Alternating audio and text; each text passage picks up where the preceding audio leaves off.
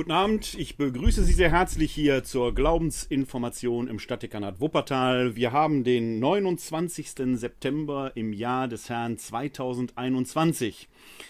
Mein Name ist Werner Kleine und ich freue mich, Sie entweder hier live im Webinar begrüßen zu können oder vielleicht schauen Sie live bei Facebook zu. Wir streamen die Glaubensinformation ja seit geraumer Zeit auch live nach Facebook. Vielleicht hören Sie sich auch die Aufzeichnung hinterher im Audiopodcast an oder schauen sich die Aufzeichnung bei YouTube an. Auch in diesem Fall ein herzliches Willkommen. Wir haben heute ein, wie ich finde, interessantes Thema äh, hier vor uns und es ist deshalb besonders interessant, weil es sich um ein Wunschthema handelt. Das Thema lautet nämlich, im Anfang war das Wort, wie die Bibel, wie die Bibel wurde, was sie ist, die Kanonbildung. Mich erreichte im letzten Jahr die Anfrage, ob ich dazu nicht einmal eine Glaubensinformation machen könnte, wie die Bibel überhaupt entstanden ist. Das ist natürlich ein mehr als abendfüllendes Thema. Äh, ich versuche aber hier in der Glaubensinformation das äh, so komprimiert wie möglich, aber doch gehaltvoll zusammenzustellen. Wir werden uns da auf eine sicherlich sehr interessante Reise begeben wo wir auch ein wenig in das Handwerkszeug der Exegeten gucken, wo wir der Frage nachgehen werden, was ist eigentlich die Heilige Schrift für uns Christinnen und Christen? Was bedeutet es, wenn wir von dem Wort Gottes sprechen und wie ist diese Bibel überhaupt entstanden? Vor allen Dingen eine Frage, die mir auch in diesem Zusammenhang hier von Ihnen als Zuschauerinnen und Zuschauern gestellt wurde. Warum wird die eigentlich nicht fortgeschrieben? Warum gibt es keine Fortsetzung von der Bibel? Ist ja eine interessante Frage. All diesen Fragen wollen wir hier nachgehen. Wenn Sie sich hier live im Webinar am 29.09.2021 um 19 Uhr zugeschaltet haben unter www.kck42.de slash Webinar, dann können Sie hier auch live Fragen stellen. Ich sehe Sie dann hier in der Teilnehmerliste. Sie können dann die Handhebefunktion benutzen. Ich versuche das immer ein wenig im Blick zu halten und dann kann ich Ihnen das Wort erteilen. Dann können Sie zwischendurch gerne fragen, aber natürlich auch zum Schluss, wenn wir die Möglichkeit dort haben werden, äh, immer auch noch miteinander ins Gespräch zu kommen, sofern das Ihrerseits gewünscht ist. Ja, so können wir uns ein wenig schon auf die Reise begeben.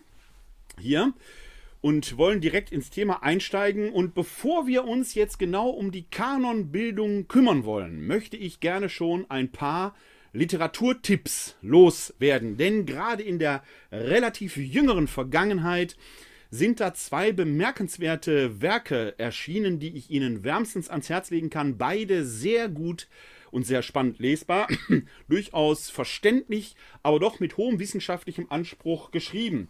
Das erste Werk, das ich Ihnen da empfehlen möchte, ist von Konrad Schmidt und Jens Schröter, Die Entstehung der Bibel von den ersten Texten zu den heiligen Schriften. Ein sehr bemerkenswertes, sehr lesenswertes Buch, das ich Ihnen sehr empfehlen kann. Es liest sich sehr gut, ist aber gleichwohl sehr gehaltvoll. Wenn ich jetzt sage, es ist unterhaltsam geschrieben, darf man das nicht missverstehen. Es ist also jetzt äh, gar, äh, durchaus populärwissenschaftlich, aber mit Gehalt geschrieben. Äh, unterhaltsam deshalb, weil man es tatsächlich sehr gut lesen kann und es hat durchaus auch einen spannenden Wert, wenn man merkt, wie sind diese Schriften eigentlich entstanden und wie fügt sich das eine zum anderen. Ich lege Ihnen alle äh, relevanten Informationen auch nach der Sendung in die Show Notes. Die Aufzeichnung kommt meistens ja ein paar Tage später, die muss ich aufbereiten. Sie werden das alles aber auch in den Show Notes früher oder später finden. Also hier von Konrad Schmidt und Jens Schröter die Entstehung der Bibel. Ein sehr, sehr empfehlenswertes Buch, das ich Ihnen wärmstens ans Herz lege, wenn Sie etwas tiefer noch in die Materie einsteigen möchten, als ich hier heute in den äh, vielleicht 90 Minuten bei dieser Glaubensinformation äh, vollziehen kann. Ein weiteres Buch, das ich sehr empfehlen möchte, stammt aus dem englischsprachigen Bereich, aber in einer deutschen Übersetzung von John Barton die Geschichte der Bibel von den Ursprüngen bis in die Gegenwart. Auch sehr lesenswert. Sie merken, das ist ein bisschen dicker. Also man muss äh, sich da schon ein bisschen reinfuchsen.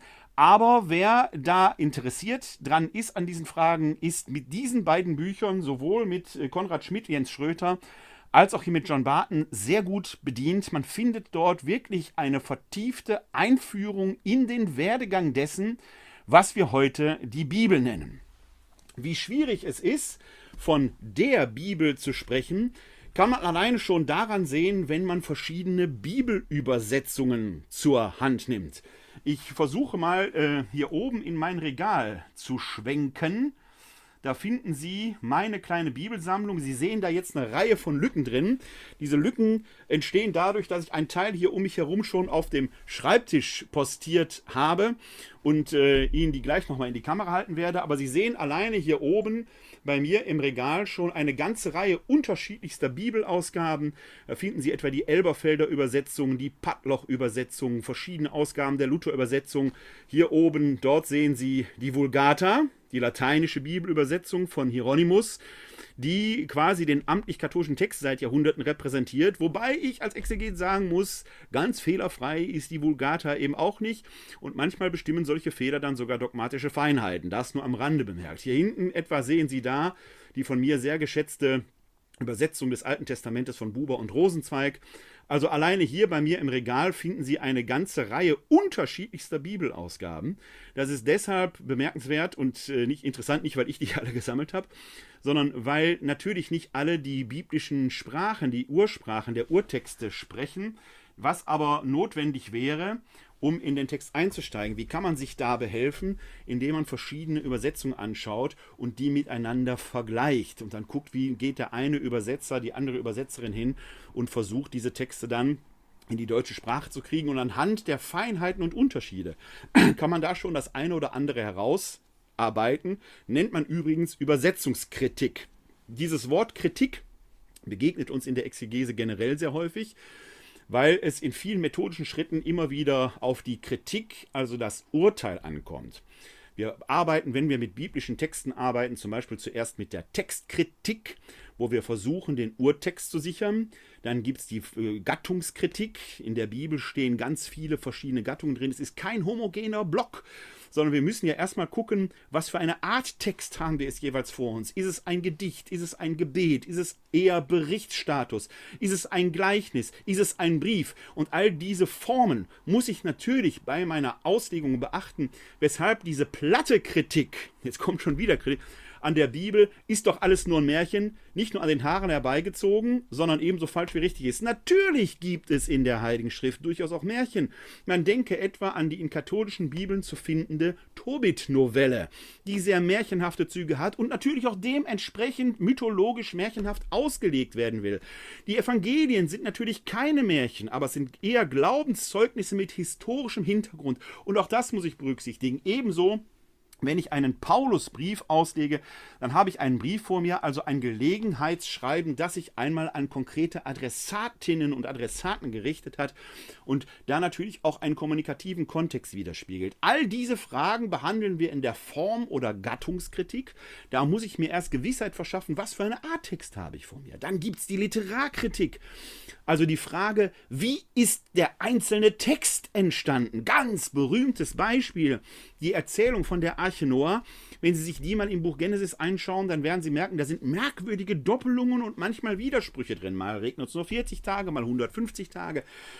Wie kommt das zustande? Wenn man da literarkritisch an den Text herangeht, dann kann man zum Beispiel feststellen, dass dieser Erzählung, wie wir sie heute in unseren heiligen Schriften stehen haben, drei Ursprungstraditionen zugrunde legen, die die Redaktoren so zusammengefügt haben, ineinander gefügt haben. Die haben also nicht einfach was weggelassen, die haben das miteinander verflochten. Das kann man quasi rückwärts erarbeiten und so die einzelnen Traditionsstränge noch einmal herausarbeiten. Dann gibt es die Redaktionskritik. Wenn Autoren so gearbeitet haben und haben Texte entsprechend zusammengestellt, ganz berühmt bei den Evangelien, die Evangelisten haben doch Material gesammelt und haben es dann in eine Form, in eine Reihenfolge, eine Dramaturgie gebracht. Und da fragt die Redaktionskritik etwa danach, warum hat der das jetzt so gemacht und was bedeutet das für unsere Auslegung? Und so merken Sie, dann gibt es noch die Wirkungsgeschichte und all das sind Disziplinen innerhalb der Exegese, äh, mit denen wir umgehen müssen, wenn wir uns mit Texten befassen. Heute lautet aber das Thema, wie ist das alles überhaupt entstanden? Sie merken aber darin, die Bibel ist eben kein homogener Block. Selbst einzelne Schriften in der Bibel sind nicht homogen. Heutzutage arbeiten wir in der evangelischen Tradition aktuell mit der sogenannten revidierten Luther-Übersetzung von 2015. In der äh, römisch-katholischen Tradition haben wir ganz aktuell die Einheitsübersetzung von 2016. Die gibt es zum Beispiel, gibt es auch in vielen verschiedenen Formen, in dieser etwas komprimierteren Ausgabe. Komprimiert nicht, weil da weniger drin stünde, sondern weil es ein etwa so ein bisschen Taschenbuchformat hat. Die etwas größere Ausgabe ist die, die dann auch für die Augen etwas ist. Steht aber beides in beiden Fällen dasselbe drin. Ich habe sogar in meinem äh, Rucksack, in meinem Arbeitsrucksack, eine ganz, ganz kleine Ausgabe. Da muss ich mich mit meinen älter gewordenen Augen aber schon sehr anstrengen. Also, wenn wir im römisch-katholischen Bereich unterwegs sind, arbeiten wir derzeit mit der Einheitsübersetzung von 2016. Das heißt nicht, dass die anderen Übersetzungen nicht erlaubt wären. Das ist die Übersetzung, die wir auch in unseren Liturgien verwenden. Das ist schon auch ein wichtiges Stichwort. Liturgie wird uns gleich nochmal begegnen. Was haben wir noch? Ich werde Ihnen gleich noch ein paar Urtextsachen zeigen, aber ich möchte Ihnen erst ein wenig Handwerkszeug zeigen. Ein wichtiges Handwerkszeug für den Exegeten ist zum Beispiel, wenn Sie ein Stichwort suchen zu einer Bibelstelle, eine sogenannte Konkordanz. Das ist jetzt die Konkordanz zur Einheitsübersetzung der Bibel, also zur der deutschen Übersetzung. Und wenn Sie die mal aufschlagen und da hineinschauen, dann sehen Sie, das ist wie so ein Telefonbuch nur für Bibelstellen. Da stehen dann nach Stichworten gegliedert die entsprechenden Bibelangaben drin. Das ist jetzt für die Einheitsübersetzung, für die deutsche Übersetzung. Äh, in der Exegese arbeiten wir dann natürlich mit den Ursprachen. Das heißt, das gibt es natürlich auch entsprechend im Alten Testament auf Hebräisch und fürs Neue Testament gibt es dann eine griechische Konkordanz. Für die Arbeit mit den Evangelien ist aber eben auch eine Synopse interessant. Sie haben vielleicht schon mal den Begriff der Synoptiker gehört. Das sind die ersten drei Evangelien, Matthäus, Markus und Lukas.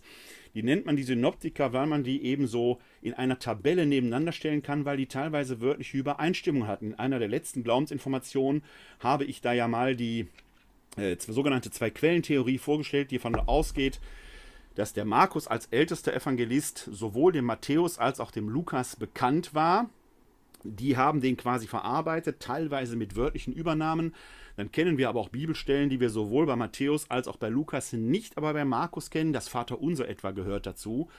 Das sind in der Regel Stellen, die sich die Sprüche Jesu aufweisen. Deswegen nennt man diese Quelle wahrscheinlich mündlich überliefert die Logienquelle Q. Das sind die zwei Quellen der Zwei-Quellen-Theorie. Und dann gibt es Stellen, die findet man nur bei Matthäus, das matthäische Sondergut, und nur bei Lukas das lukanische Sondergut. Das ist die Zwei-Quellen-Theorie. Und um das herauszuarbeiten, da helfen uns Synopsen. Ich habe hier mal eine deutschsprachige Synopse mitgebracht. Da können Sie sehen, dass die so tabellarisch angeordnet ist. Ich nehme also einen Text, wo Sie die ganzen Evangelien haben. Das ist jetzt sogar eine Synopse, die hat hier Matthäus, Markus, Lukas. Und dann gibt es hier noch eine Spalte, da taucht der Johannes ab und zu auf. Der zählt nicht zu den Synoptikern, aber manchmal gibt es Parallelerzählungen auch im Johannesevangelium, die da entsprechend aufgezeichnet werden. Und das ist schlicht und ergreifend eine solche tabellarische Zusammenschau. An anderen Stellen, zum Beispiel, gibt es manchmal dann nur zwei Spalten, weil es sich dann entsprechend um Stellen handelt. Ich versuche gerade hier eine zu finden, damit ich Ihnen das mal zeigen kann. Das ist natürlich jetzt der Vorführeffekt. Hier gibt es zum Beispiel Weihnachtsgeschichte nach Lukas, gibt es nur bei Lukas so. Matthäusische Weihnachtsgeschichte ist anders, da gibt es keine Parallelen. Und da merken Sie sofort, hier können Sie sehr schnell und sehr einfach herausarbeiten, was gehört wohin. Hier ist zum Beispiel nur Matthäus und Lukas und es gibt eine Parallele im Johannesevangelium. Also handelt es sich hier wahrscheinlich um eine Bibelstelle, die der Logienquelle Q zuzuordnen ist. Das Ganze gibt es natürlich, wie so oft, auch auf Griechisch. Hier habe ich mal die Synopsis Quatur Evangeliorum. So sieht das Ganze dann im griechischen, in der griechischen Originalsprache aus. Handwerkszeug des Exegeten. Handwerkszeug des Exegeten ist natürlich, dass wir eigentlich in der Exegese nicht mit Übersetzungen arbeiten, wenn wir direkt am Text arbeiten, sondern an den Urtexten. Die beiden Sprachen, in denen die Urtexte geschrieben sind, sind Hebräisch für das Alte Testament, den Tanach, die hebräische Bibel, Tanach, da werden wir gleich noch drauf kommen, steht für Tora, Nevi'im, Ketuvim. Das ist also die Tora, die Propheten und die Geschichtswerte, die Schriftwerke. Und die sind auf Hebräisch verfasst. Und da haben wir dann zum Beispiel eine hebräische Bibel, die man da braucht, also den hebräischen Tanach. Und da sehen Sie, Hebräisch liest man übrigens von rechts nach links, also wird das auch nicht hier aufgeschlagen, sondern es fängt in Anführungszeichen, aber es muss man in ganz dicke Anführungszeichen setzen. Weil, wenn ein Deutscher sagt, äh, es fängt hinten an, ist natürlich völliger Quatsch. weil hinten in der hebräischen Bibel eben vorne ist. Man fängt eben dann mit dem rechten Buchdeckel an zu lesen. So sieht es also intern in der hebräischen Bibel im Tanach aus, einer beliebigen Stelle jetzt mal aufgeschlagen. Dann gibt es, jetzt steigen wir schon ein bisschen in den inneren Kern ein, den wir gleich etwas näher arbeiten, die Septuaginta. Die Septuaginta ist eine griechische Übersetzung des Alten Testamentes und wenn man die mal rein quantitativ nebeneinander hält, dann sehen Sie schon, dass die Septuaginta erheblich umfangreicher als der Tanach, als die hebräische Bibel ist. Das liegt nicht daran, dass da mehr Worte drin stünden, ganz im Gegenteil. Denn das Griechische ist hier sogar kleiner gedruckt als in der hebräischen Bibel. Es muss also tatsächlich mehr drinstehen.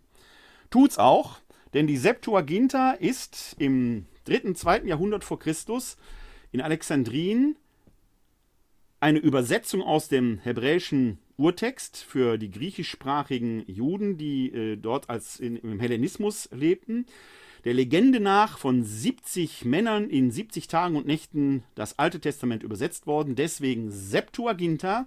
Aber die Septuaginta enthält Schriften, die nicht im Tanach stehen, die aber ja für die frühen Christen mindestens auch als Wort Gottes, als Schrift gegolten haben sodass wir, und jetzt wird es schon interessant, ich führe das gleich noch etwas näher aus, allein für das Alte Testament schon keine Einheit haben, das ist die Bibel. Wir haben hier eine hebräische Bibel, den Tanach, und wir haben ein Altes Testament auf Griechisch, die Septuaginta. Der Tanach bildet heute noch die Grundlage der jüdischen Liturgie, die Septuaginta ist das, was wir im Neuen Testament voraussetzen müssen, wenn dort davon die Rede ist, dass etwas in der Schrift stand. Warum wissen wir das?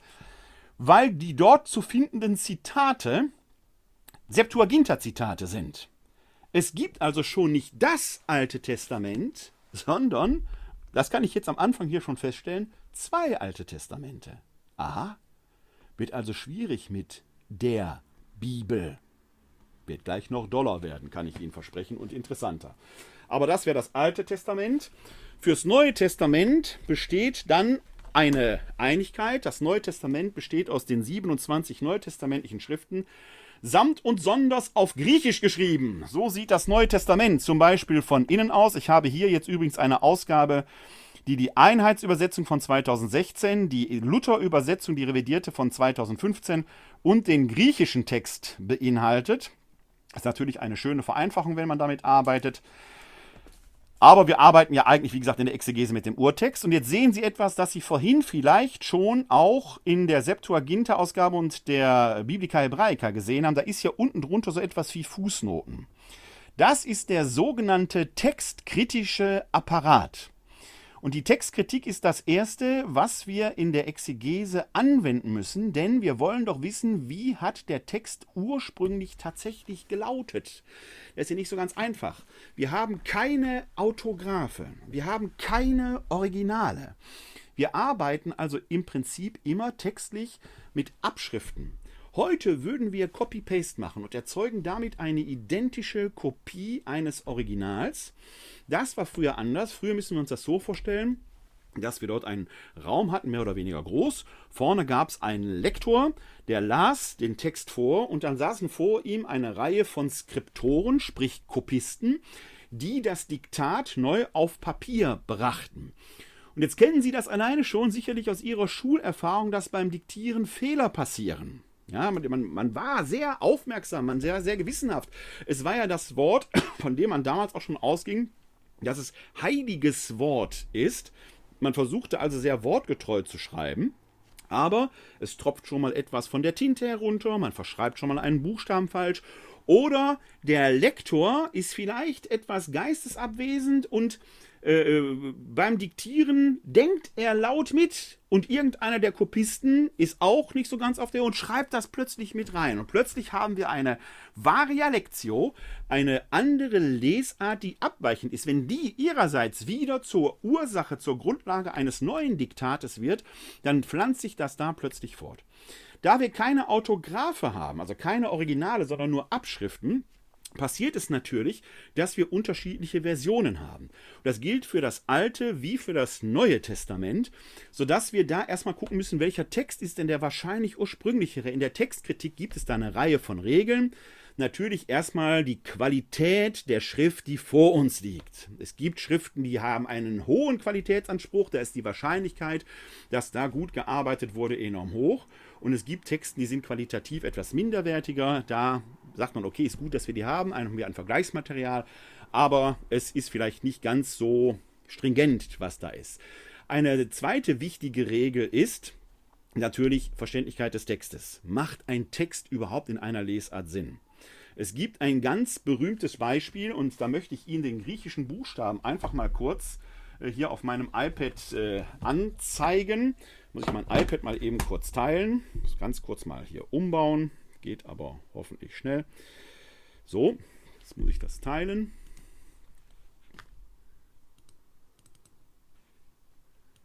Es wird gleich kommen. Natürlich, wie immer in solchen Situationen, will sich kurz etwas installieren. So, jetzt teilen wir den Bildschirm und dann sehen wir hoffentlich schon was Whiteboard. Da ist es. Es gibt im zweiten Korintherbrief, im fünf, Anfang des fünften Kapitels, eine berühmte Stelle, da spricht Paulus davon, äh, wie er sich den Übergang vom hiesigen ins dortige Leben vorstellt. Und er verwendet eine Bekleidungsmetapher, dass die Seele quasi ja mit einem neuen Leib überkleidet wird. Und dann steht da so, ja, und jetzt kommt eben ein Wort, das heißt einmal ep endysastei oder ep ekdysastei. Beide Varianten sind bezeugt durchaus beide qualitativ gleichwertig. Der einzige Unterschied zwischen beiden Varianten ist ein Buchstabe. Ep endysastei, also anziehen, oder ep ekdysastei. So, und ich schreibe Ihnen diese beiden Buchstaben mal hier auf. Es ist einmal der Buchstabe Ny, der sieht im Griechischen so aus. Oder der Buchstabe Kappa, der sieht so aus. Und jetzt merken Sie schon, da ist quasi nur dieser kleine, kleine Ministrich hier unten, der eine, äh, eine Unterschiedlichkeit wahrmacht. Und das kann natürlich einfach mal sein, dass da vielleicht, ja, ein Tropfen Tinte heruntergefallen ist und plötzlich wird aus einem Nü ein Kappa. Und wenn das abgeschrieben wird, steht da plötzlich Eb Ekdysastei, also ausgezogen. Das macht aber letzten Endes gar keinen Sinn, logisch, weil es um das Anziehen der Seele geht. Denn so ausgezogen in der Seele werden wir nicht nackt erfunden werden, ist ja eine nicht logische Aussage des Gesamtsatzes, sondern es geht ja darum, dass die Seele neu überkleidet, eben als nicht nackt empfunden wird. Warum gibt es diese Diskussion an dieser Stelle überhaupt? Weil es zwei Grundregeln gibt in der ähm, Exegese, was die Textkritik angeht. Das eine ist die Regel der Lectio Brevior.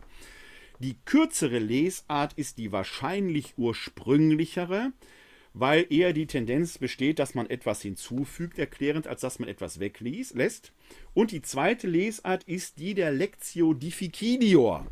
Das heißt, es besteht doch eher die Tendenz, etwas zu vereinfachen, als etwas zu verkomplizieren. Die Lectio Difficilio heißt also, die schwierigere Lesart ist die eigentlich oder wahrscheinlich ursprünglichere. Das ist gerade bei unserem Beispiel mit, den, mit dem App N-Düsaster und dem App Ek-Düsaster gibt es eine ernsthafte textkritische Diskussion zu dieser Stelle, weil man natürlich sagt, App Ek-Düsaster ist natürlich total schwer zu verstehen, weil eigentlich unlogisch. Es gibt tatsächlich Exegeten, die in Anwendung der Lectio Difficilior dann diese Lesart für ursprünglich halten. Hier unten im textkritischen Apparat, das ist jetzt übrigens eine Ausgabe der sogenannten Nestle Aland. Hier unten im textkritischen Apparat habe ich als Exeget jetzt die Möglichkeit zu überprüfen, was liegt da eigentlich vor. Denn Nestle Aland haben hier oben einen Text repräsentiert, die die Herausgeber, eben Nestle und Aland, für den wahrscheinlich ursprünglichen halten. Es kann aber aufgrund des textkritischen Befundes hier unten durchaus sein, dass ich persönlich zu einem anderen begründeten Urteil komme und dann möglicherweise auch anders übersetzen muss. Das sind die wissenschaftlichen Ausgaben. Verlieren wir ein Wort zu den biblischen Sprachen. Für das Alte Testament ist das eigentlich relativ unstrittig. Natürlich ist die heilige Sprache der Juden das Hebräische, die heilige Sprache des Volkes Israel und natürlich ist der Tanach auf Hebräisch verfasst. Mit Alexander dem Großen und der Eroberung äh, auch Israels damals, beginnt die Zeit des Hellenismus. Viele Juden lebten zu dieser Zeit schon nicht mehr in Israel. Das Zeit des babylonischen Exils lag schon dahinter. Manche sind nicht zurückgekehrt, sondern sind in der Fremde geblieben und so weiter und so weiter.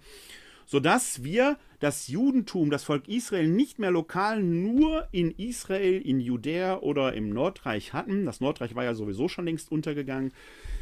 Sondern dass wir schon auch Juden hatten, die in anderer Weise eben nicht mehr Hebräisch sprachen. Und da entstand im zweiten, dritten Jahrhundert vor Christus eben schon die Notwendigkeit, weil Griechisch die Lingua Franca war, die Verkehrssprache, so wie heute das Englische, dass man das eben auf Griechisch übersetzte.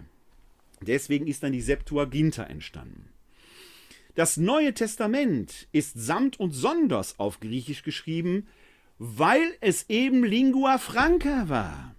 Das Besondere in neutestamentlicher Zeit ist ja, dass der Glaube sich über Israel, über Jerusalem hinaus in die ganze Welt verbreitete. Und da braucht man natürlich eine Sprache, die in der damals bekannten Welt weltweit verstanden und gesprochen wurde. Das war eben das Griechische. Deswegen ist das Neue Testament auf Griechisch geschrieben, weil das damals eigentlich jeder konnte. Warum erwähne ich das so?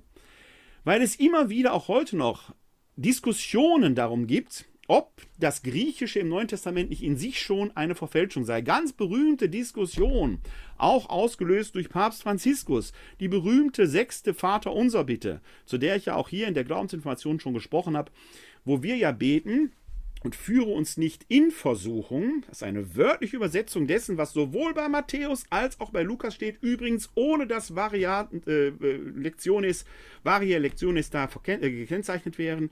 Und dann gibt es immer, wie Leute, zum Beispiel Franz Alt, die dann sagen, ja, aber hätte Jesus nicht auf Aramäisch ganz anders gebetet, muss man das nicht übersetzen und führe uns durch die Versuchung oder so etwas. Das ist schwierig, so zu argumentieren, denn zu der Zeit, als das Neue Testament verschriftlicht wurde, lebten ja noch die Augen- und Ohrenzeugen und die hätten doch laut aufschreien müssen und sagen, Moment, das hat er aber ganz anders gebetet. Es gibt aber noch nicht mal eine Varia Lectio dazu. Ist es überhaupt schlüssig, dass Jesus nur Aramäisch gesprochen hat? Der wird ja mindestens auch Hebräisch verstanden haben. Denn er wird doch in der Synagoge von Nazareth und auch in Kapharnaum aufgefordert, aus der Tora und aus den Propheten zu lesen und zu predigen, also muss er doch Hebräisch verstanden haben. Es liegt ja auch nahe, dass Jesus als Handwerker in der damals bekannten Umwelt zum Beispiel an der Errichtung der Städte Sepphoris oder Tiberias mitgewirkt hat. Da wird er mit den Römern in Kontakt gekommen sein. Er wird also durchaus auch das Latein, das ist nicht das Hochlatein, das wir heute haben, sondern eher eine Umgangssprache, das wird er mindestens verstanden, wenn nicht gesprochen haben, ebenso Griechisch. Ob er es gut gesprochen hat, das können wir nicht sagen, aber er wird mit Sicherheit neben seiner Muttersprache Aramäisch auch Hebräisch, Griechisch und Latein gesprochen haben. Wie gut? Andere Frage. Liegt es nahe, dass er möglicherweise auch auf Latein oder Griechisch verkündet hat? Ich sage, warum nicht? Je nachdem, wie seine Zuhörerschaft zusammengesetzt war, liegt es sogar nahe, dass er nicht auf Aramäisch gepredigt hat, weil er sonst an denen, die nicht Aramäer waren, vorbeigepredigt hätte. Diese Argumentationsschiene, alles auf die Muttersprache Jesu zurückzuführen, führt also in die Irre, zumal das Hauptargument eben nach wie vor ist, als das hier aufgeschrieben wurde, zumindest die Evangelien, gab es noch Augen- und Ohrenzeugen, die lebendig davon berichten konnten, dass eine solche Übersetzung möglicherweise doch falsch ist. Und weil es just an dieser Stelle, was das Vaterunser angeht, keine andere Lesart gibt, ist es eher unwahrscheinlich, dass es sich hier um eine Fehlübersetzung handelt. Das war jetzt mal eingehend so ein kleiner Survey, ein kleiner Überblick über die verschiedenen Materialien und Medien, mit denen man umgeht. Zwei Dinge möchte ich Ihnen noch kurz äh, zeigen, weil sie mit unserem Thema zusammenhängen. Denn auch da ist die Presse ja immer ganz fleißig, wenn in der Wüste Ägyptens oder bei Nakamadi oder in Qumran wieder mal ein neues Evangelium gefunden wird, ein sogenanntes apokryphes Evangelium, dann lesen wir sofort solche Titelzeilen wie Vatikan erschüttert in Grundfesten, Bibel muss umgeschrieben werden, neues Evangelium gefunden. Da erschüttert sich ehrlich gesagt nichts. Im Gegenteil, wir Exegeten freuen uns über jeden zeitgenössischen Text, der unser Bild der damaligen Zeit und der theologischen Auseinandersetzung und Erzählungen erweitert. Diese Dinge sind allerdings nicht, oder diese Texte sind allerdings nicht in den Kanon des Neuen Testamentes aufgenommen worden. Warum? Das wird hier die Frage sein, mit der wir uns gleich beschäftigen. Aber die sind natürlich nicht unter Verschluss, ganz im Gegenteil. Man kann sie lesen, man soll sie lesen, man kann sie mit großem Gewinn lesen, weil sie unser Bild vervollständigen. Es handelt sich um Texte, die wir in der römischen Tradition, der römisch-katholischen Tradition als apokryphe Texte bezeichnen. Apokryph heißt verborgen. Die sind nicht verborgen, weil sie versteckt worden sind, sondern weil sie nicht im Kanon der Richtschnur, Kanon heißt Richtschnur, aufgenommen sind. Ich habe hier äh, die wissenschaftliche Ausgabe der Apokryphen nach Wilhelm Schneemelcher. Und da sehen Sie, hier gibt es den Band 1, da stehen apokryphe Evangelien drin, eben nicht die vier, die wir in der Bibel haben, sondern die vier, die wir in der Bibel haben, sind schon auch einzigartig, weil sie Passionsgeschichten haben, also das Leidensterben Jesu Christi mit der Auferstehung, plus die Vorgeschichte seines öffentlichen Wirkens. Die anderen Evangelien, die man gefunden hat, die etwa hier drin stehen, sind entweder Kindheitsevangelien, reine Spruchsammlungen oder Auferstehungsevangelien. Die erzählen also quasi das Vor und Nachher. Das ist, scheint schon mal ein Ausschlusskriterium gewesen zu sein. Also die erzählen quasi das drumherum, aber sie sind verfügbar. Hier in meiner Ausgabe der berühmte Wilhelm Schneemelcher. Und dann gibt es hier den Band 2, Apostolisches, Apokryphe und Verwandtes. Also da gibt es dann entsprechend ähm, Briefliteratur, äh, Apostelakten und so weiter, die auch da hineingehören. Tolle Texte. Ich kann zum Beispiel die Paulusakten nur sehr empfehlen. Die sind sehr herzlich zu lesen. Das ist die Ausgabe, die ich in meiner Bibliothek habe. Die ist mittlerweile, weil natürlich immer wieder neue Texte gefunden werden, erweitert worden. Der Herausgeber, die Herausgeber heißen dann nicht mehr Schneemelcher, sondern ganz aktuell Jens Schröter und Christoph Markschies. Also wenn Sie Interesse an diesen Texten haben, greifen Sie zu Jens Schröter. Der Name wird Ihnen bekannt vorkommen. Klar, habe ich vorhin schon mal gesagt, denn Jens Schröter ist auch Mitautor dieses Buches, das ich eingangs erwähnte, die Entstehung der Bibel. Jens Schröter und Christoph Markschies haben die aktuelle Herausgabe dieses wissenschaftlichen Standardwerkes hier verantwortet. Ist nicht ganz preiswert, aber eine lohnende Investition, wenn man sich für apokryphe Literatur interessiert. Ein Wort zum Thema Apokryph. Das ist der Begriff, den wir in der römisch-katholischen Theologie für die außerbiblischen, außerkanonischen Schriften verwenden. In der evangelischen Tradition verwendet man da den Begriff Pseudepigraphien. Sie werden aber, wenn Sie in eine theologisch gut sortierte Buchhandlung gehen und da mal die Bibelausgaben anschauen, plötzlich Bibelausgaben finden, da steht drauf Bibel und Apokryphen. Und dann greift manch einer beherzt zu, weil er denkt, ja, jetzt ist doch da genau mal die apokryphen Evangelien drin. Nee, das ist eine evangelische Bibelausgabe mit katholischem Umfang. Oha. Wir hatten ja schon hier bei der Ausgabe des Alten Testamentes den Tanach und die Septuaginta, die Übersetzung äh, äh des hebräischen Alttestamentes, aber das hat mehr Schriften. Jetzt scheint es das im evangelischen Bereich auch zu geben und katholisch. Die Erklärung ist recht einfach. Denn Martin Luther hatte ja in seinem reformatorischen Denken das Sola Scriptura Prinzip entwickelt. Allein die Schrift soll zählen. Er war also darauf bedacht, wirklich nur das zu haben, was als Wort Gottes ist, wo er sich wirklich sicher sein konnte. Und weil ja das hebräische Alte Testament unzweifelhaft Wort Gottes ist, die griechische Übersetzung, die Septuaginta, aber zusätzliche Schriften hat, war sich Martin Luther, ich sag's mal vereinfacht, nicht sicher, ob die zusätzlichen Schriften tatsächlich zum Bestand des Wortes Gottes gehören. Deswegen hat sich Martin Luther exklusiv an der hebräischen Bibel orientiert. Und evangelische Bibelausgaben haben im Alten Testament den Umfang der Biblica Hebraica. Römisch-katholische Bibelausgaben hingegen begründen ihr Vorgehen anders, denn sie sagen, die neutestamentlichen Autoren, Paulus und auch in den Evangelien, wenn dort Altes Testament zitiert wird, das ist ja die Schrift. Das Neue Testament gab es ja noch nicht, es wird ja gerade erst geschrieben. Wenn die Schrift zitieren, zitieren die aber Septuaginta, also haben die frühen Christen das als den Fundus des Wortes Gottes betrachtet. Ergo nehmen wir als römisch-katholische Kirche den Umfang der Septuaginta als Maßstab. Nicht ganz umfänglich, Es gibt zum Beispiel hier vier Makkabäerbücher drin. In einem römisch-katholischen Alten Testament werden Sie aber nur zwei Makkabäerbücher finden. Komme ich aber gleich nochmal drauf zu sprechen. Das heißt, wir haben also auch im christlichen Bereich schon zwei unterschiedliche Varianten des Alten Testamentes, nämlich die evangelische Variante, die sich an der Biblika, am Umfang der Biblika Hebraica orientiert, und wir haben eine römisch-katholische Variante, die sich im Wesentlichen am Umfang der Septuaginta orientiert, weil die frühen Christen eben mit der Septuaginta gearbeitet haben.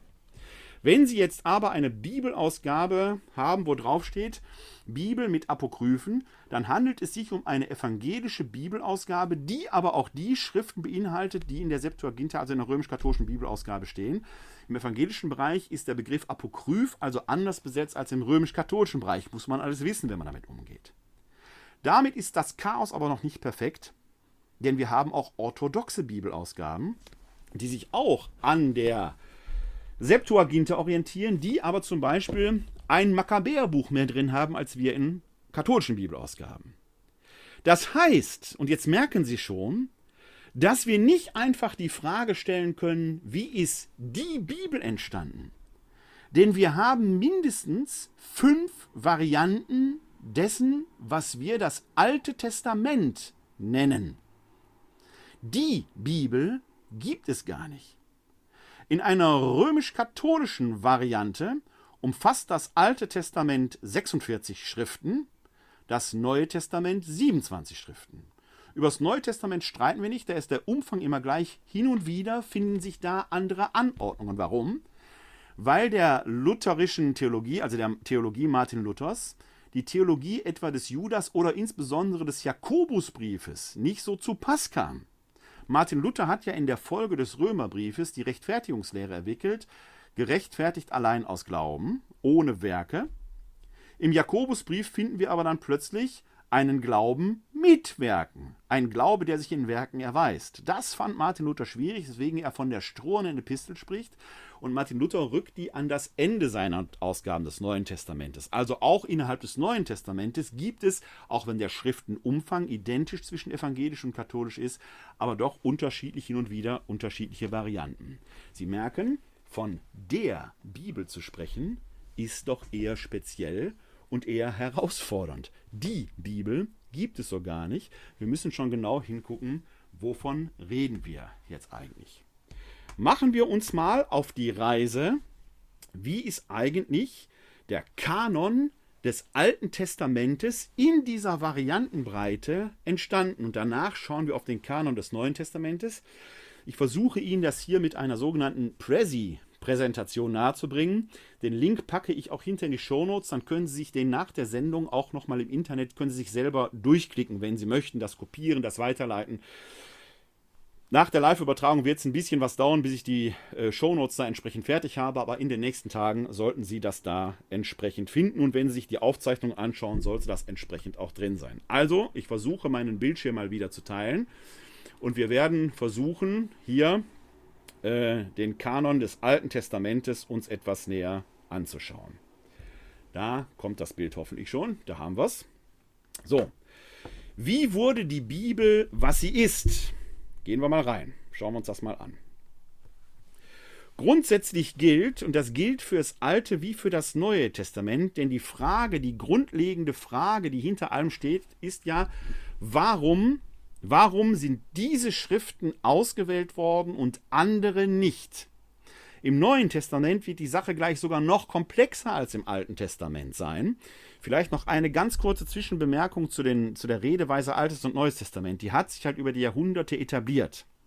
Man darf hinter der Redeweise Altes Testament und Neues Testament auf keinen Fall, auf keinen Fall die Ablösung des Alten durch das Neue haben.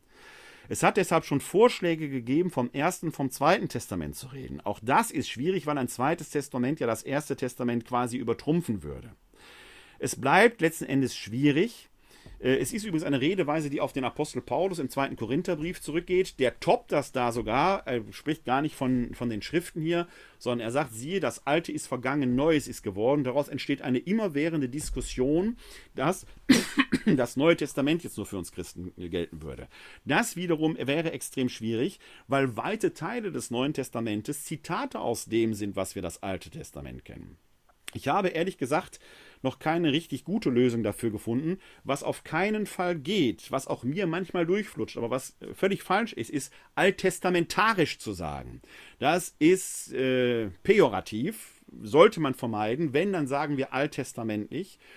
Mein Freund und Kollege, äh, Exeget des Alten Testamentes aus Jerusalem, Tilmark und Steiner und ich, wir haben mal den Vorschlag entwickelt, vom altehrwürdigen Testament zu sprechen, das weiterhin gültig hat und dem Ehre entgegenzubringen ist. Eine andere Variante wäre vom Testament, das wäre dann das, was wir das Alte Testament sprechen, und das Neue eine Erweiterung zu nennen. Es bleibt alles jedenfalls im Schwange. Beide, beide Teile der Heiligen Schrift, wie wir Christen sie kennen, das Alte und das Neue Testament, bilden gemeinsam das Wort Gottes und umfasst Schriften, die in einem Zeitraum von 1200 Jahren entstanden sind. Die ältesten Teile des Alten Testamentes stammen etwa aus der Zeit 1000 vor unserer Zeit und die jüngsten Schriften des Neuen Testamentes sind so im zweiten Jahrhundert verfasst worden. Also 1200 Jahre Schriftwerdung. Das, stellen Sie sich das mal vor, wir würden heute im Jahr 2021 mit Schriften aus dem 9. Jahrhundert arbeiten. Das ist der Zeitkontext, über den wir reden. Also Schriften, die unter Karl dem Großen geschrieben worden sind. Das muss ich doch bei der Exegese berücksichtigen. Völlig unterschiedliche Kontexte, die da eine wichtige Rolle gespielt haben.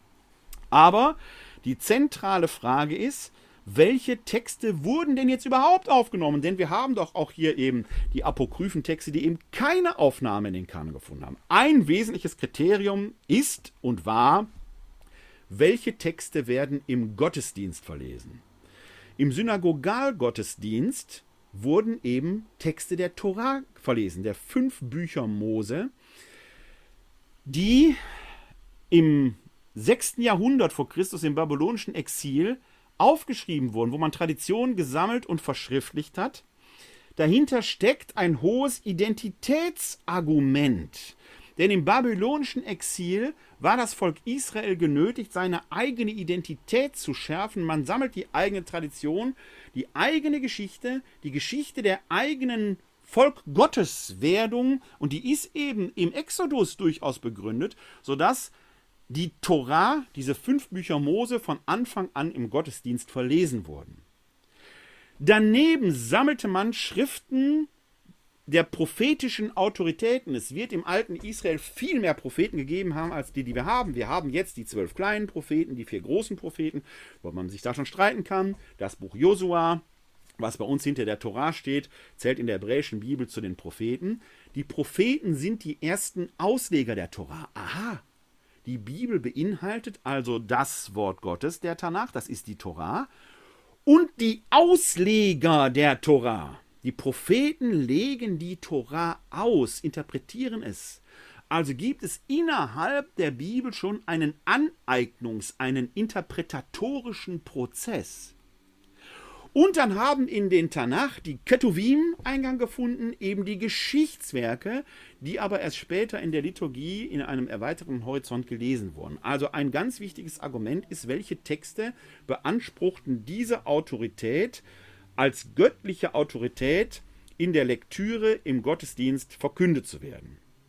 Dann gibt es natürlich die Fixierung des Textbestandes, das habe ich gerade schon erwähnt, das Identitätsargument. Was schärft unsere Identität? Das war gerade im babylonischen Exil ganz wichtig, da die eigene Identität in der Sicherung der eigenen Tradition zu greifen. Und auch das ist eine ganz relevante Geschichte. Wie sichere ich die eigene Tradition? Indem ich sie schriftlich fixiere und damit überlieferbar mache. Da, wo Überlieferung in Anführungszeichen nur mündlich geschieht, habe ich ein Problem, das wir im Kinderspiel der stillen Post schon kennen. Die mündliche Überlieferung ist von starken Veränderungsprozessen begleitet. Sie ist auch von, von der Gefahr des Vergessens begleitet. Deshalb finden wir in allen heiligen Schriften a sowohl formelhafte äh, Ergebnisse, die man gut memorieren kann, teilweise mit rhythmischer, unterlegter Rhythmik, oder Lieder, Hymnen und Gedichte, weil man auch die gut memorieren konnte. Denken Sie etwa im Alten Testament an das Lied der Miriam beim Auszug aus Jerusalem, äh, beim Auszug aus Ägypten, Entschuldigung. Oder die Psalmen, die ja in einem besonderen Rhythmus, in einer Doppelstruktur formuliert sind und so weiter. Das kann man gut behalten. Aber da, wo wir die Identität sichern müssen, verschriftlicht man es und kann es so relativ unverfälscht von einer Generation zur nächsten weitergeben Die Gefahr von Varialektion ist inbegriffen, aber diese Varianten sind natürlich herauszufiltern und viel leichter zu kontrollieren als in einer reinen mündlichen Tradition. Gleichzeitig ist eben der Kanon der erste Kontext der Heiligen Schrift. Er bildet eine Leseanweisung für die Bibel. Das ist eben die Propheten als erster Ausleger der Torah oder der Psalter, der als Torah im Kleinen bezeichnet wird. Wir haben also hier diachron durch die Zeiten innerhalb des Alten Testamentes und später auch des Neuen schon eine interessante Beobachtung, dass man, dass die Bibel sich selber auslegt und gleichzeitig in der Gegenwart stets aktualisiert wird. Da entstehen dann eben auch die unterschiedlichen Fassungen des alttestamentlichen Kanon. Da habe ich vorhin schon darauf hingewiesen, wie eben Tanach und Septuaginta in ihrer Unterschiedlichkeit entstehen. Der Tanach eben, die Ausgangsbasis und Bezugspunkt ist die Torah, deswegen steht das am Anfang. Der Kanon im Kanon, so wird es auch bezeichnet. Also das Wort Gottes schlechthin im jüdischen Verständnis ist die Torah, die fünf Bücher Mose. Die Propheten als Kommentar zur Torah wobei man in, zwischen den vorderen und den hinteren Propheten entscheidet, in der christlichen Lesart die großen und die kleinen Propheten. Und die Schriften umfassen dann die übrigen Bücher, die gottesdienstlich sekundär sind. In der Septuaginta hingegen, die griechische Übersetzung in Alexandria angefertigt, hat einen größeren Umfang als der Tanach. Vor allem bei den Schriften, die kanonisch noch nicht abgeschlossen waren, waren Hinzufügungen möglich. Aha, im dritten Jahrhundert war also die Bibelwerdung, die Kanonwerdung noch nicht abgeschlossen. Die wird innerjüdisch übrigens erst um 100 nach Christus abgeschlossen, auch in einem Zeitpunkt der Identitätsfindung, denn die Römer hatten ja die Stadt Jerusalem inklusive des Tempels der inneren nationalen geistlichen Mitte des Judentums zerstört. Man musste sich neu sortieren und da entsteht in der sogenannten Synode von Javne, so wird das entsprechend dargestellt, das rabbinische Judentum aus dem Pharisäertum und da legt man im Prinzip auch den Tanach fest, um 100, mitten in der Zeit, in der auch das Christentum entsteht. Also ein sehr lebendiger Prozess. Die Septuaginta weist deshalb auch schon ein anderes Ordnungsprinzip als den Tanach auf. Anlass für die Übersetzung war Tradierbarkeit, Unterrichtung der nachwachsenden Generation. Das ist auch ein wichtiger Punkt der Glaubensunterweisung. Interessant ist übrigens, dass wir jüdische Gemeinden in der Antike haben, die noch nicht mal die Torah als Grundlage hatten, die rein auf der mündlichen äh, äh, Überlieferung basierten, in der äh, Kolonie von Elephantine, einer Nilinsel, einer jüdische Soldatenkolonie, sind keine Schriften gefunden worden, die auf das Bekanntsein der Torah hinweisen. Muss man sich auch mal klar machen, wenn wir sehr vorschnell von dem Judentum als der Religion des Gesetzes reden, da muss man sich ja immer hinterfragen, nochmal, was bedeutet Gesetz überhaupt? Es gab damals Juden, die die Tora in der uns vorliegenden Form so noch ohne weiteres gar nicht kannten. Wie entsteht jetzt der alttestamentliche Kanon? Ich habe es gerade schon gesagt, im Judentum wird er, was den Tanach angeht, etwa um das Jahr 100 nach der Zeit fixiert, festgelegt. Das ist keine willkürliche Entscheidung, sondern dem geht ja ein Entwicklungsprozess von drei bis 400 Jahren voraus. Die Septuaginta wird ja im dritten Jahrhundert vor Christus beginnt sie zu werden. Also gibt es da einen Konsensfindungsprozess, der dann um der Identität willen um 100 nach Christus innerjüdisch zum Abschluss kommt. Innerhalb des Christentums aber, und darauf wies ich ja hin, was Martin Luther angeht, gibt es ja die Auseinandersetzung weiter. Und was den römisch-katholischen Sektor angeht, wird die erste und bis heute gültige kirchenamtliche Festlegung erst im Jahr 1546 auf dem Konzil von Trient vorgenommen. Da heißt es in dem entsprechenden Beschluss, das Zitat unten DS 1504 bezieht sich auf die Sammlung von Denziger Schönmetzer, das Kompendium der Glaubensbekenntnisse und kirchlichen Lehrentscheidungen mit der entsprechenden Nummer. Da heißt es, Wer aber eben diese ganzen Bücher mit allen ihren Teilen, wie sie in der katholischen Kirche gelesen werden und in der alten lateinischen Vulgata-Ausgabe enthalten sind, nicht als heilig und kanonisch anerkennt und wer bewusst und mit Bedacht die Überlieferung, von denen die Rede ver verachtet, der sei ausgeschlossen. Da haben wir die Festlegung auf die Vulgata, die lateinische Bibelübersetzung, die in sich nicht ganz fehlerfrei ist, aber damit wurde die lateinische Bibelübersetzung eben als verbindlich für die römisch-katholische Tradition, dies der sei ausgeschlossen, hat sogar quasi dogmatischen Anspruch. Und die Vulgata folgt im Wesentlichen eben dem Umfang der Septuaginta. Auch hier ist aber die Kanonisierung keine punktuelle Entscheidung, sondern das Ergebnis eines Prozesses, der prinzipiell schon im Jahr 325 auf dem Konzil von Nicäa zum Abschluss kam, der durch die Auseinandersetzung mit der Reformation aber nochmal neu aufgemischt wurde und der Aktualisierung bedurfte. Denn ich erwähnte es vorhin, eine evangelische Bibelausgabe folgt dem Umfang des Tanach, während eine römisch-katholische Bibelausgabe dem Umfang der Septuaginta folgt. Wohlgemerkt des Umfangs, nicht der Reihenfolge. Da divergiert ja schon die Reihenfolge der Septuaginta zum Tanach. Wenn wir uns das jetzt mal in einer Übersicht des Alten Testamentes anschauen, die habe ich Ihnen mal hier grafisch dargestellt, dann haben Sie da sehr schön in diesen Spalten nebeneinander die Übersicht, dass wir, was das Alte Testament oder besser gesagt das altehrwürdige Testament angeht, de facto fünf Varianten kennen. Es gibt nicht das Alte Testament. Es gibt fünf Varianten des Alten Testamentes, nämlich den Tanach, die Septuaginta, also Tanach, festgelegt auf der Synode von Javne im Jahr 100, 24 Bücher, die Septuaginta in der alten Kirche, wahrscheinlich Konzil von Nicäa, hier steht 4. Jahrhundert drin, umfasst 54 Bücher. Der römisch-katholische Kanon, wie er auf dem Konzil von Trient äh, schlussendlich abgeschlossen wurde, mit Hinweis auf die Vulgata, umfasst 46 Bücher, also acht Bücher weniger als die Septuaginta. Das orthodoxe Alte Testament, beschlossen auf der Synode von Jerusalem, da gab es offenkundig dann eben vielleicht auch durch die europäische, westeuropäische Auseinandersetzung der Reformation den Druck, sich da auch zu erklären, äh, aus dem Jahr 1672, hat einige Bücher mehr und das können Sie sehr schön zum Beispiel hier unten sehen. Äh, wenn Sie mal so gesehen in die dritte äh, ähm, Zeile schauen, da finden Sie dann da, dass äh, zum Beispiel das Buch Nehemiah an einem anderen Ort steht. Dann gibt es 1, 2 und 3 Makkabäer. Da gibt es also einige Bücher mehr drin als in einem römisch-katholischen Alten Testament. Und dann das evangelische Alte Testament, die Lutherbibel, zurückgehend auf 1534 mit 39 Büchern, sich im Wesentlichen am Umfang des Tanach orientierend. Was Sie hier in dieser Übersicht auch sehr schön sehen, ist, dass die Reihenfolge keineswegs eindeutig ist, sondern dass da auch entsprechend andere Wertigkeiten sind.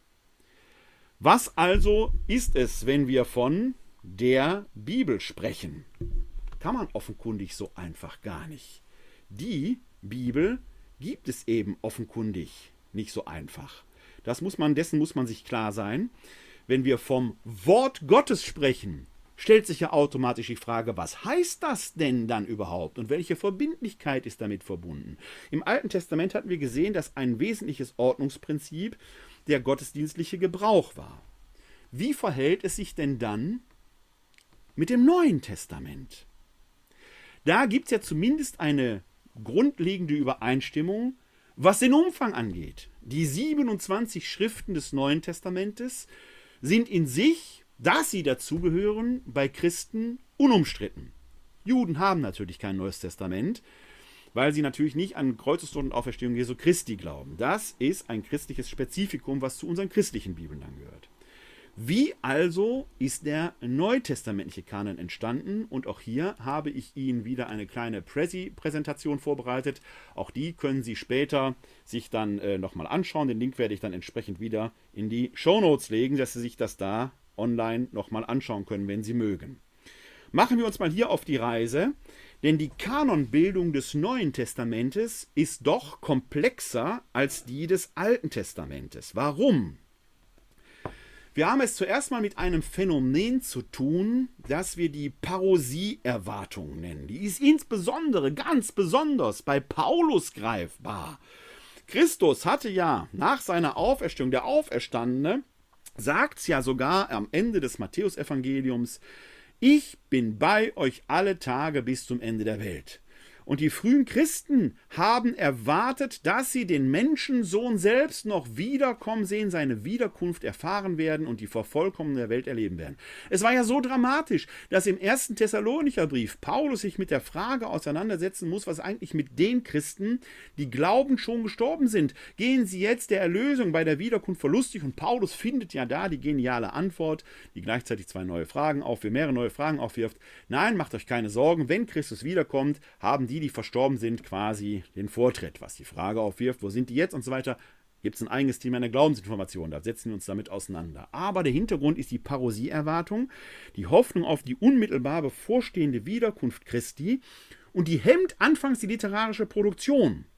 Denn wenn quasi die Wiederkunft Christi unmittelbar bevorsteht, braucht man nichts groß tradieren, braucht man nichts groß überliefern, schon gar nicht verschriftlichen. Der Paulus, okay, wir haben die sieben echten Paulusbriefe, die zum Bestand der Heiligen Schrift gehören, aber das sind natürlich der eigentlichen Urheberschaft, der eigentlichen Ursache nach Gelegenheitsschreiben, mit der er auf Probleme in Gemeinden reagiert, die aktuell sind, die mit Sicherheit nicht aufgeschrieben worden sind, damit sie irgendwann im Neuen Testament von uns gelesen werden. Dieser Duktus und diese Bedeutung erlangen die Paulusbriefe erst viel später. Den Gelegenheitsschreiben. Schriftliche Zeugnisse, die gewollt als Überlieferungsprozess gedacht sind, entstehen in einem Zeitraum von 50 bis 130 nach Christus. Dabei sind die Evangelien von besonderer Bedeutung. Die entstehen nämlich an, einem ganz, an einer ganz wichtigen Schnittstelle, nämlich vom Übergang der zweiten zur dritten nachchristlichen Generation. Ein ganz wichtiger Punkt. Noch sind Augen- und Ohrenzeugen da, die die Geschehnisse dokumentieren können, aber sie werden nicht mehr lange da sein, weil sie einfach sterben werden. Das Leben ist endlich. Und das ist die Situation, in der man die Authentizität von Augen- und Ohrenzeugen nimmt, sie aufschreibt, dokumentiert und so dauerhaft unabhängig von der äh, äh, biografischen Existenz von Augen- und Ohrenzeugen halt authentisch in zukünftige Generationen nebeneinander überlieferbar macht. Lukas etwa schreibt deshalb in den ersten vier Versen seines Evangeliums, da weist er explizit darauf hin, schon viele haben es unternommen, eine Erzählung über die Ereignisse abzufassen, die sich unter uns erfüllt haben. Dabei hielten sie sich an die Überlieferung derer, die von Anfang an Augenzeugen und Diener des Wortes waren. Nun habe auch ich mich entschlossen, nachdem ich allem von Beginn an sorgfältig nachgegangen bin, es für dich, hochverehrter Theophilus, der Reihe nach aufzuschreiben, so kannst du dich von der Zuverlässigkeit der Lehre überzeugen, in der du unterwiesen wurdest. So, und das ist ein Prozess, den finden wir in der Menschheitsgeschichte häufiger. In unserer Generation ist es etwa die fürchterliche Katastrophe und das fürchterliche Verbrechen des Holocaust. Die Augen- und Ohrenzeugen, die Überlebenden, hielten diese Erinnerung über Jahrzehnte wach aber auch sie sind mittlerweile so alt geworden, dass sie natürlich nicht mehr lange da sein werden. Viele sind auch schon gestorben. Und genau in dieser Situation geht etwa Steven Spielberg hin für das Shoah Center und zeichnet die authentischen Augen- und Ohrenzeugenberichte auf, filmisch, um sie so für zukünftige Generationen lebendig zu erhalten. Unabhängig von der physischen Existenz der Augen- und Ohrenzeugen selbst. Also auch wir erleben in unserer Zeit genau diesen Vorgang, der eben interessant ist, dass im Überstieg von der zweiten zur dritten nachchristlichen Generation, wo Augen- und Ohrenzeugen noch da sind, aber nicht mehr lange leben werden, die Evangelien entstehen. Fixierung äh, der von Augen- und Ohrenzeugen bestätigten Erfahrungen. Ich blende Ihnen die Präsentation wieder ein. So, da müsste sie wieder sein. Jürgen Rohloff, ein Exeget, sagt dazu, was Sie, nämlich die neutestamentlichen Schriften, zusammenschließt, ist die Überzeugung der frühen Kirche in ihnen die maßgeblichen Zeugnisse über die Grundlagen des Glaubens an Jesus von Nazareth als den Christus zu besitzen. Es gibt also einen inhaltlichen Konsens, der sich im Laufe von vier Jahrhunderten herausgestellt hat. Hier in diesen Schriften haben wir ein besonders authentisches Zeugnis des Glaubens an Jesus von Nazareth, der am Kreuz starb und von den Toten auferstanden ist. Das ist schon mal ein wichtiges Kriterium. Der ursprüngliche Ort der Texte, und zwar nicht nur der biblischen, sondern auch der außerbiblischen Texte, denn da war man sich am Anfang nicht einig. Der eine Bischof empfahl diese Texte, der andere Bischof empfahl jene Texte. Der ursprüngliche Ort war die katechetische Unterweisung und die missionarische Verkündigung, aber wohl auch schon der Gottesdienst. Paulusbriefe etwa wurden wohl schon in Gottesdiensten verkündet, vielleicht homiletisch, parenetisch als Predigtersatz. Erst von Beginn des zweiten Jahrhunderts nach Christus an stehen sie wohl auch im Mittelpunkt der gottesdienstlichen Lesung. Ah, das ähnlich wie wir es beim Alten Testament von ihnen hatten. Ein Kriterium, warum bestimmte Texte in den Kanon der Heiligen Schrift aufgenommen wurden, war eben deren Verkündigung im Gottesdienst. Welche Texte dort verkündet werden sollten, war aber lange gar nicht so eindeutig. Wie gesagt, der eine Bischof empfahl diese Texte, der andere jene. Ein Konsens, eine Schnittmenge bestand bestenfalls, das werden wir gleich noch sehen, für die vier Evangelien und für die Paulusbriefe etwa. Die anderen Texte schälten sich erst im Laufe der Zeit heraus, andere fielen heraus, bis man dann im vierten Jahrhundert auf dem Konzil von Nicäa einen Konsens erarbeitete. Also auch hier fällt das Neue Testament nicht vom Himmel, sondern ist das Ergebnis eines Jahrzehnte, ja Jahrhunderte währenden Prozesses. Hier spielen nicht nur die später kanonisierten Schriften eine Rolle, sondern auch andere frühchristliche Texte, die wir heute als apokryphe Texte kennen, die aber teilweise nur lokal verbreitet waren. Also ein Kriterium, warum manche Texte, die wir auch als Evangelien durchaus bezeichnen können, nicht in unserer Bibel stehen, wohl aber in den Apokryphen überliefert sind, ist, dass sie nur eine lokale Verbreitung hatten. Auf der anderen Seite gab es durchaus theologische Auseinandersetzungen, weil sich in manchen Schriften natürlich auch ähm, ja nicht rechtgläubige Themen oder Aspekte verbreitet hatten. Zum Beispiel äh, Aspekte der sogenannten Gnosis, einer damals sehr populären Lehre. Die Gnosis, ich fasse das sehr einfach zusammen, das wird äh, alte Kirchengeschichte ein bisschen grausen, was ich jetzt mache, aber ich versuche es ein bisschen auf den Punkt zu bringen. Die Gnosis war eine äh, Weltanschauung, wo man Platz sagen kann, sie missachtete alles Leibliche und nur die Seele war rein und frei, die musste sich aus dem Leib, aus dieser Gefangenschaft des Leibes befreien.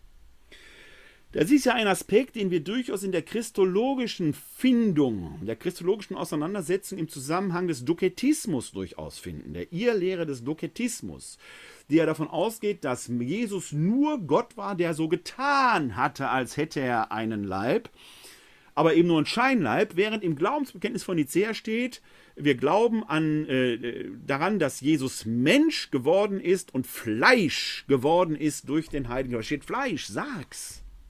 Es gibt aber eine ganze Reihe von apokryphen Texten, die hier in den Apokryphen drin stehen, die diesen gnostischen Gedanken haben. Das Evangelium der Maria zum Beispiel, von, spricht von Maria von Magdalena, oder das Thomas-Evangelium mit dem wunderschönen Perlenlied, tolle Texte, aber man merkt dem an, das Leibliche wird dort eher degradiert. Das ist nicht das christliche Menschenbild. Das ist auch nicht das, dass wir glauben, dass Jesus Christus wahrer Mensch und wahrer Gott war.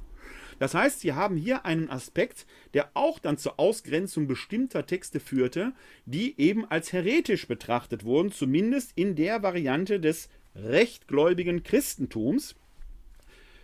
Diese Texte wurden sicherlich trotzdem in manchen Gemeinschaften gelesen und werden es bis heute, die aber dann eben nicht zum Mainstream der Kirche gehörten, wenn man das so will. Also theologische Auseinandersetzung und Abgrenzung zur gnostischen Irrlehre führten zu Differenzierungsprozessen und der Ausscheidung der sogenannten Apokryphen.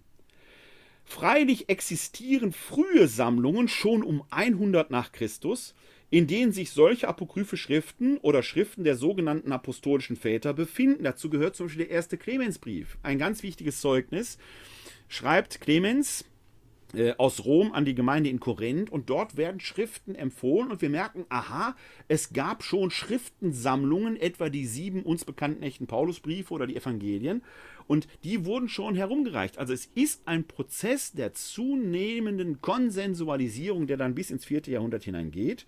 Allerdings hatten diese Sammlungen noch keine gesamtkirchliche Geltung. Zu Beginn des zweiten Jahrhunderts haben wir dann eine sehr starke Tendenz zur Zusammenstellung von Sammlungen. Ich erwähnte schon die Paulusbriefe, die wir etwa im ersten Clemensbrief finden, aber die zum Beispiel auch innerbiblisch, innerhalb des Neuen Testamentes schon eine wichtige Rolle gespielt haben müssen. Ähnlich wie wir es im Alten Testament haben, wo der Kanon im Kanon, die Torah, ja von den Propheten ausgelegt wurde, finden wir im Neuen Testament, im zweiten Petrusbrief, im dritten Kapitel, Vers 15, einen bemerkenswerten Hinweis. Ich versuche den mal eben aufzuschlagen, damit ich ihn Ihnen auch vortragen kann. Das hätte ich natürlich jetzt vorbereiten können, aber ich finde die Bibelstelle schnell. Da finden wir im zweiten Petrusbrief im, na, du solltest jetzt, jetzt schwingt mir das zu weit vorne, ich muss nochmal zurückgehen. Einen kleinen Moment bitte. So, jetzt kommt es wieder. Da finden wir im zweiten Petrusbrief im dritten Kapitel, Vers 15, folgenden bedeutungsschwangeren Satz.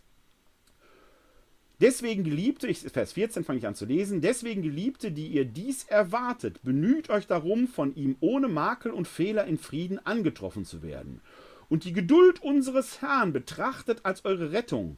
Das hat euch auch unser geliebter Bruder Paulus mit der ihm geschenkten Weisheit geschrieben.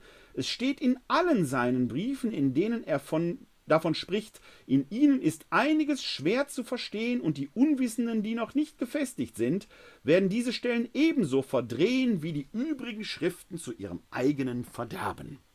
Also hier im zweiten Petrusbrief mit Vers 15 und Vers 16 finden wir schon, dass dieser Autor des zweiten Petrusbriefes die Paulusbriefe hatte, die ja bis heute nicht so ganz einfach zu verstehen sind, sondern eher spiegelt das wider, dass man da sehr schnell, wenn man die nur oberflächlich liest, etwas verdrehen kann. Also der Autor des zweiten Petrusbriefes warnt innerhalb des Neuen Testamentes, da legt sich das Neue Testament gewissermaßen auch selber aus, schon mahnt eine gewissenhafte Lektüre der Paulusbriefe an. Diese Sammlungen umfassen also bereits mehr als die sieben echten Paulusbriefe. Sie spiegeln bereits die Interpretation der Paulusbriefe wider und die Auseinandersetzung mit ihnen. Die Deuteropaulinen interpretieren, korrigieren und ergänzen. Zu den echten Paulusbriefen gehören der Römerbrief, 1, 2 Korinther, Galaterbrief, Philippa, 1 Thessalonicher und der Philemonbrief. Die anderen unter Paulus firmierenden Briefe sind sogenannte Epigraphien, also die sind dem Paulus zugeschrieben worden, stammen wahrscheinlich von der Paulus-Schule, entwickeln seine Lehre weiter oder korrigieren sie. Ja? Der ähm, äh, Jakobusbrief ist kein Paulusbrief, aber er stellt eine gewisse Korrektur oder Weiterentwicklung dar. Der Hebräerbrief, der manchmal zu den Paulinen gerechnet wird, manchmal nicht, stellt eine ganz krasse Korrektur dar. Beispiel: Für Paulus ist klar, wir sind der Sünde gestorben, weil Christus am Kreuz wie ein Sünder stirbt und trotzdem von Gott gerettet wird, wird damit von Gott die Botschaft gesetzt, wer nur an mich glaubt, kann gar nicht mehr sündigen, er kann nicht von mir getrennt sein. Hebräerbrief, ganz krass. Christus ist nur einmal am Kreuz gestorben. Durch die Taufe wirst du einmal von den Sünden befreit. Wenn du jetzt nur einmal noch sündigst, bist du auf ewig verloren, weil Christus kein zweites Mal stirbt. Das ist nicht paulinisch. Das ist weiter. Das kann man aus dem Hebräerbrief erklären, weil der Hebräerbrief ein starkes Motivationsschreiben in eine glaubensmüde Gemeinde ist. Der will die aufrütteln. Aber es ist nicht einfach in Einklang zu bringen. Das heißt, hier einfach zu behaupten, wie manche äh, Evangelikade oder manche bibeltreues Christen machen, es steht doch da. Das ist nicht so einfach in der Heiligen Schrift. Da kann man immer nur sagen, blättert bitte weiter. Mit der Bibel kann man letzten Endes alles belegen. Wir werden uns gleich nochmal mit diesem Gedanken auseinandersetzen. Neben den Paulusbriefen findet sich aber schon auch zu Beginn des zweiten Jahrhunderts die vier Evangeliensammlungen, wie wir sie haben. Die Vierzahl ist vor allem symbolisch, die Himmelsrichtung, Weltzeiten und Jahreszeiten, aber sie hat auch einen inhaltlichen Grund, den erwähnte ich schon und sind diese vier Evangelien zeichnet in besonderer Weise aus, dass sie eben Passionsgeschichten mit ausführlicher Einleitung sind. Das öffentliche Wirkung, sein Leiden und Sterben und seine Auferstehung. Die anderen Evangelientexte, die wir haben, die der Gattung Evangelium zuzurechnen sind, sind eben dann entweder Auferstehungserzählungen, die also nach der Auferstehung handeln, oder die die Kindheitsevangelien repräsentieren. Ausgangspunkt ist Markus als ältestes Evangelium. Von dort kommen Matthäus und Lukas ins Spiel. Später Johannes, und der Johannes hat ein komplett anderes Schema als die drei Synoptiker. Beispiel, in den synoptischen Evangelien wirkt Jesus ein Jahr, bei Johannes drei Jahre. In den synoptischen Evangelien beginnt es mit dem sogenannten Galiläischen Frühling, das ist sowohl jahreszeitlich als auch sagen wir, euphorisch gemeint und endet dann äh, über den Weg nach äh, Jerusalem und Judäa und Jerusalem in Jerusalem am Kreuz und mit der Auferstehung. Nach dem Johannesevangelium ist er mehrere Male in Jerusalem. Ist also ein anderer Duktus. Man kann auch sagen, das wird sehr häufig auch gesagt, dass der Johannes möglicherweise die Synoptiker gekannt hat, sie nochmal verarbeitet. Es gibt großartige Texte im Johannesevangelium, wie etwa die Blindenheilung äh, im vierten Kapitel, die wohl die Blindenheilungen aus den synoptischen Evangelien aufgreift, aber viel tiefer entfaltet. Deshalb spricht man beim Johannesevangelium nicht selten auch von einem sogenannten Midrasch der Synoptiker, also einer theologischen Kommentierung und Weiterauslegung. Kennzeichen ist, Evangelien sind Passionsberichte mit ausführlicher Einleitung, und ich erwähnte es schon, die apokryphen Evangelien, eben Auferstehungsevangelien oder Kindheitserzählungen. Schauen wir mal weiter. Wie ist der neue testamentliche Kanon, wie wir ihn heute haben, entstanden? Der verläuft eben ähnlich wie wir es im Alten Testament gesehen haben, vorwiegend dynamisch. Es gab keine grundlegende dogmatische Entscheidung der frühen Kirche. Niemand ist da gewesen und hat gesagt, diese Schrift kommt rein, diese nicht. Es ist ein Prozess, der über Jahrhunderte hinweg sich in einer dynamischen theologischen Auseinandersetzung und Abgrenzung von zeitgenössischen Irrlehren äh, ja, vollzieht und vor allen Dingen bei dem ein Kriterium auch eine Rolle spielt, nämlich sind manche Dinge nur lokal verbreitet oder haben sie universal, gesamtkirchliche Bedeutung. Kriterien sind dann eben die Katholizität. Und das muss man hier immer noch mal betonen. Das Wort katholisch hat erstmal nichts mit Konfessionalität zu tun. Wir sind römisch-katholisch, weil wir dem römischen Ritus folgen. Katholisch heißt gesamt, universal kirchlich. Orthodox ist ja auch keine Konfessionsbezeichnung, sondern Orthos Recht, Doxos die Ehre, also die Rechtgläubigkeit und die Apostolizität der Lehre. Es spielt die Autorität der Apostel und da wird hier durchaus Paulus dazugerechnet, was innerhalb des Neuen Testamentes nicht ganz unumstritten ist.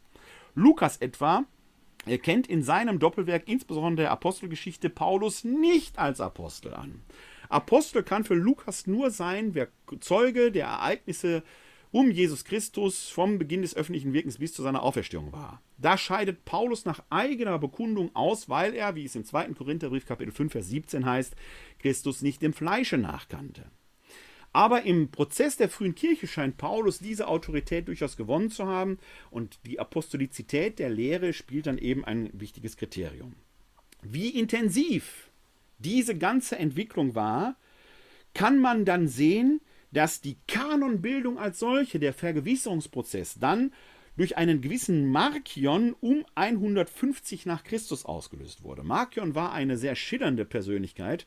Manche schreiben ihm sogar zu, dass er der Urheber des Neuen Testamentes war. Das spielt ja ein Gedanke dahinter. Weil dieser Markion sagte, das ist genau der Punkt, den ich vorhin schon erwähnt hatte, das Alte Testament habe seine Gültigkeit verloren, man müsse alle Texte von dem Einfluss des Alten Testamentes befreien. Dagegen hat man sich intensiv zur Wehr gesetzt. Markion gilt aber als einer der Sammler, ersten Sammler neutestamentlicher Schriften. Und in der theologischen Auseinandersetzung mit diesem Markion macht das durchaus Sinn, dass es in diesem Prozess der Vergewisserung dann zu einer entsprechenden Konsolidierung der Sammlung, der katholischen Sammlung, katholisch noch mal den was nicht konfessionell, sondern der universalkirchlichen Sammlung des Neuen Testamentes gekommen ist. Das führte zu einer Gegenbewegung. Die Evangelien gehörten auf jeden Fall dazu, die Paulusbriefe, die Apostelgeschichte auch. Sie gehört ja zum lukanischen Doppelwerk. Später folgten der Hebräerbrief, die sogenannten katholischen Briefe, wieder nicht konfessionell gedacht, sondern die katholischen Briefe im Sinne von universalkirchlich und die Offenbarung, die eigentlich ein Rundschreiben war, äh, kann man an den sieben Sendschreiben am Anfang sehen. Die Offenbarung entwickelt also keine Vision auf eine Zukunft, sondern ist ein Trostschreiben in der Gegenwart, das an bedrängte Gemeinden geschickt wurde. Die Gemeinden, die Kanonisierung der 27 neutestamentlichen Schriften ist zu Beginn des 4. Jahrhunderts abgeschlossen. Der 39. Osterfestbrief des Athanasius von Alexandrien etwa ist verzeichnet schon alle 27 neutestamentlichen Schriften. Da können wir also davon ausgehen, dass die da schon entsprechend vorgelegen haben. Gucken wir einmal weiter. Ich habe gerade ein kleines technisches Problem. Ich äh, äh, versuche das mal schnell zu lösen. Ich hoffe, Sie können mich noch sehen und hören. Hier haben wir mal einen Überblick über diese Sammlung, die wir da entsprechend äh, haben innerhalb des Neuen Testamentes, wie die frühchristlich überliefert wurde. Wir finden dann hier die sogenannten geschichtlichen Bücher, die da eine entsprechende Rolle spielen. Wir finden dann die Briefliteratur, wozu insbesondere die Sammlung der Paulusbriefe gehört. Und wir finden unten schon das prophetische Buch, die Offenbarung des Johannes. So, jetzt müsste alles wieder Paletti sein. Ich hoffe, äh, Sie haben die Verbindung zu mir nicht verloren und ich nicht zu Ihnen. Hier haben wir jetzt einen Überblick über das gesamte Neue Testament, wie es uns vorliegt, inklusive, da können Sie sehr schön in der ähm, Zeile in der vierten Spalte sehen, wann die Schriften auch entstanden sind. Da sehen Sie auch sehr schön dran, dass die Paulusbriefe zu den ältesten Teilen gehören, äh, die Evangelien so eher im Übergang, Überstieg von der zweiten zur dritten Generation sind. Sie können sehen, dass ein Teil der Briefe auch schon in die dritte Generation hineinragt. Wir haben also im Neuen Testament insgesamt einen Überblick vielleicht über die ersten drei und die beginnende vierte christliche Generation was insofern interessant ist, als dass wir da auch schon die ersten Institutionalisierungsprozesse entdecken können. Paulus selbst, Paulus selbst, die, die Gemeinden waren nicht so charismatisch organisiert, wie man das allgemein sagt, aber große Institutionalis Institutionalisierungsprozesse mit Ämterbildung und sowas finden wir da noch nicht. Die finden wir aber sehr wohl in der zweiten, dritten und später in der vierten Generation, wie sie dann in den Timotheus-Briefen oder dem Titusbrief ist, wo es dann zum Beispiel das Amt des Episkopos, des Bischofs oder des Diakons gibt. Interessant, das Amt des Priesters gibt es im Neuen Testament nicht. Das entsteht erst in nachneutestamentlicher Zeit, als die Kirche sich weiterentwickelt hat. Was also, und das ist ja eine der zentralen Fragen, heißt es, wenn wir jetzt davon sprechen, dass die Bibel hier das Wort Gottes sei? Ich denke, es ist hier in diesem kleinen Vortrag bisher schon deutlich geworden, das ist nicht einfach so vom Himmel gefallen. Es hat einen intensiven, dynamischen und theologischen Auseinandersetzungsprozess, sowohl was das Alte als auch was das Neue Testament angeht, gegeben, der sich über Jahrzehnte, wenn nicht gar Jahrhunderte hinweg abgespielt hat.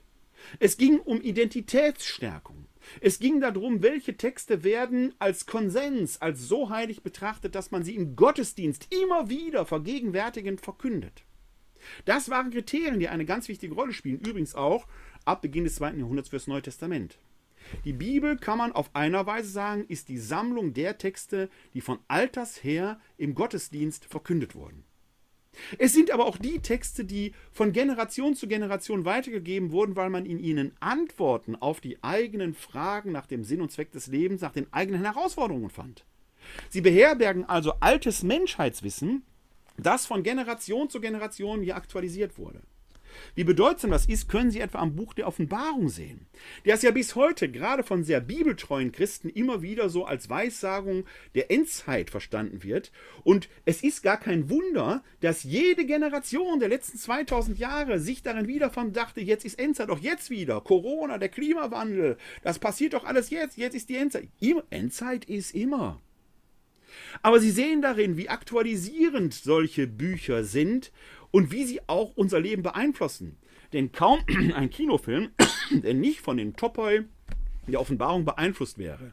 Der Kampf des Guten gegen das Böse und der endgültige Sieg des Guten über das Böse ist doch etwas, was Star Trek, was Star Wars, was Harry Potter, was äh, letzten Endes auch Herr der Ringe und viele andere Filme der Gegenwart beeinflusst, ist ein Topos, der letzten Endes hier schon begründet ist.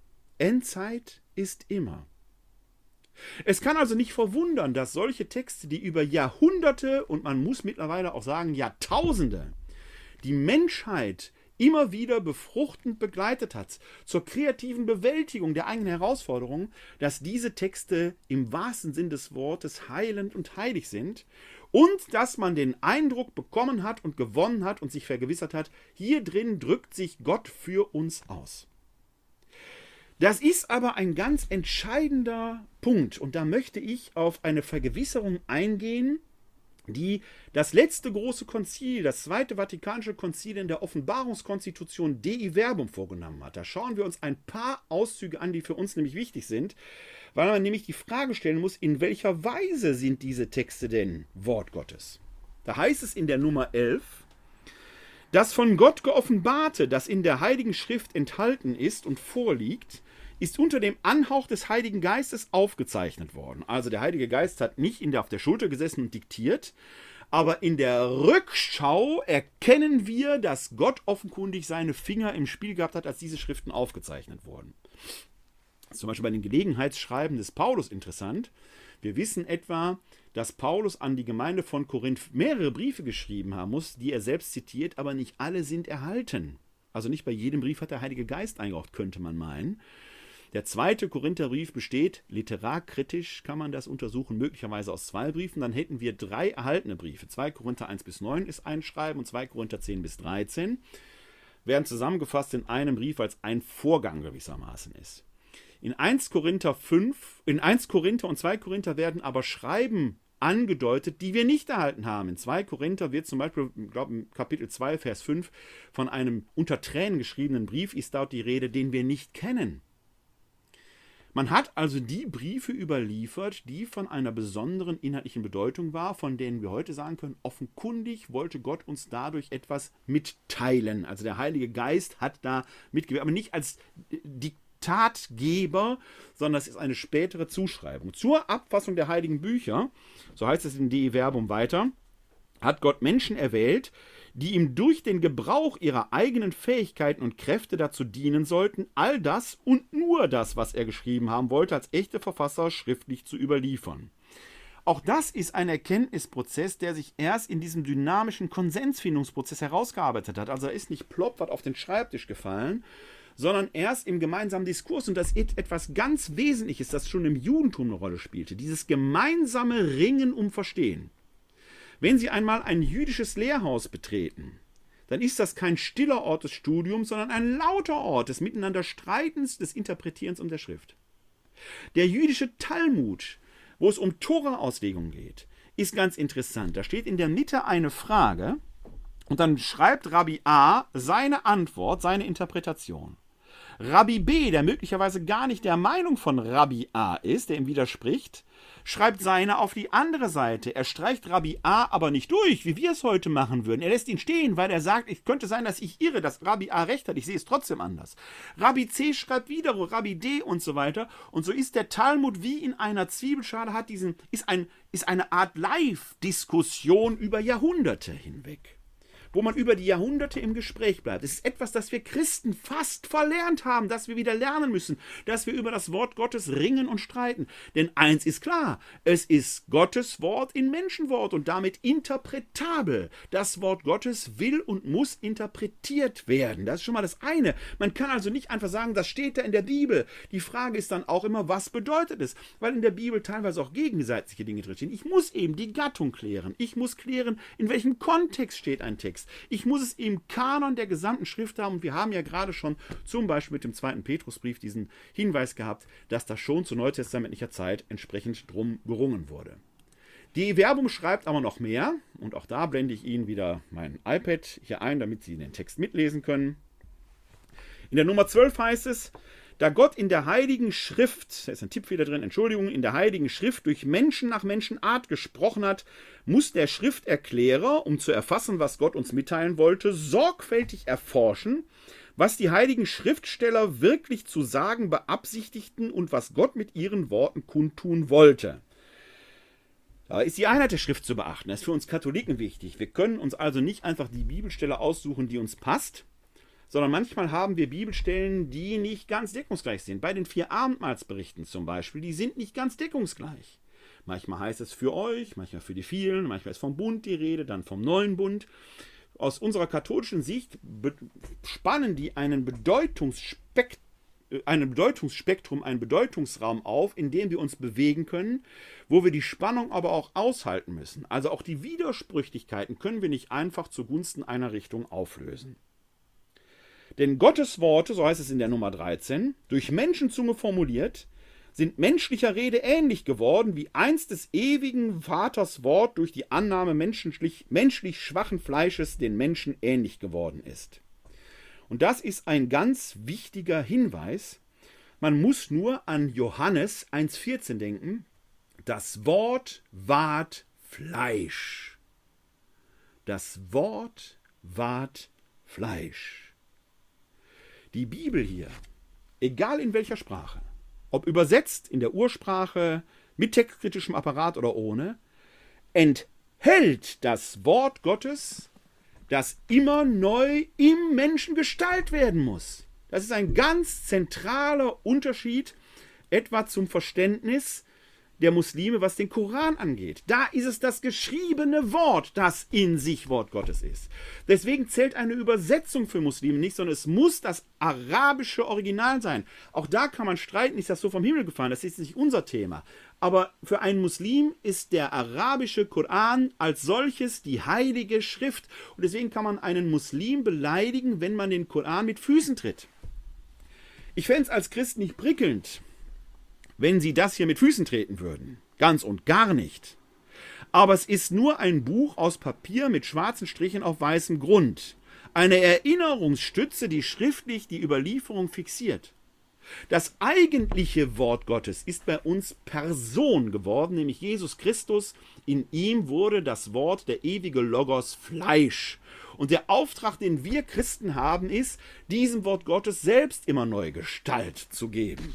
Deshalb, und damit schließt dann die Präsentation auch, blende sie nochmal ein, damit Sie das schön vor Augen haben. Wieder muss ich das kurz koppeln. Deswegen enthält die Bibel das Wort Gottes, das sich immer neu im Menschen inkarnieren muss. Und dabei ist ganz klar, der eigentliche Kanon ist der Mensch. Und das ist eminent wichtig. Der eigentliche Kanon ist der Mensch. Die Bibel ist für uns letzten Endes eine Erinnerungsstütze, die wir vor uns haben, damit wir uns immer wieder der Tradition, der Überlieferung dessen, was Gott und wie Gott mit seinem Volk gehandelt hat, vergegenwärtigen, Erinnerungen vergewissern können. Der eigentliche Impetus heißt, wir sind aufgefordert, dem Wort Gottes in unserem Leben täglich, minütlich, stündlich, sekündlich neue Gestalt zu geben, da heraus zu leben. Wie verhält es sich also damit? Warum gibt es keine Fortsetzung der Bibel. Ich sage, doch es gibt sie. Und sie wird täglich neu geschrieben. Wir schreiben die Fortsetzung der Bibel, indem wir dem Wort Gottes Gestalt geben. Manchmal ist es in der Kirchengeschichte passiert, dass solche Erfahrungen immer wieder aufgeschrieben worden sind. Es gibt die Zeit der Patristik, wo wir die Väterliteratur der Kirchenväter haben, wie sie mit dem Wort Gottes gerungen haben. Wir haben dann die großen theologischen Auseinandersetzungen in der Zeit des Mittelalters, wo wieder um das Wort Gottes gerungen wurde, wie geben wir ihm in unserer Zeit heute Gestalt. Die theologische Diskussion heute ist nichts anderes, wo ein Ringen um das Verständnis des Wortes Gottes ist. Die Schrift wird weitergeschrieben. In uns. Wir sind es, die, um es mit den Worten des Paulus aus dem zweiten Kapitel im dritten, äh, im zweiten Korintherbrief im dritten Kapitel zu sagen, die nicht mit Tinte, sondern mit Blut schreiben. Ich möchte Ihnen diese Stelle gerne zitieren. Wir sind da im zweiten Korintherbrief im dritten Kapitel. Und da schreibt Paulus, fangen wir schon wieder an, uns selbst zu empfehlen, oder brauchen wir an gewisse Leute Empfehlungsschreiben an euch oder von euch? Unser Brief seid ihr, eingeschrieben in unsere Herzen und von allen Menschen erkannt und gelesen. Unverkennbar seid ihr ein Brief Christi, ausgefertigt durch unseren Dienst, geschrieben nicht mit Tinte, sondern mit dem Geist des lebendigen Gottes, nicht auf Tafeln aus Stein, sondern wie auf Tafeln in Herzen von Fleisch.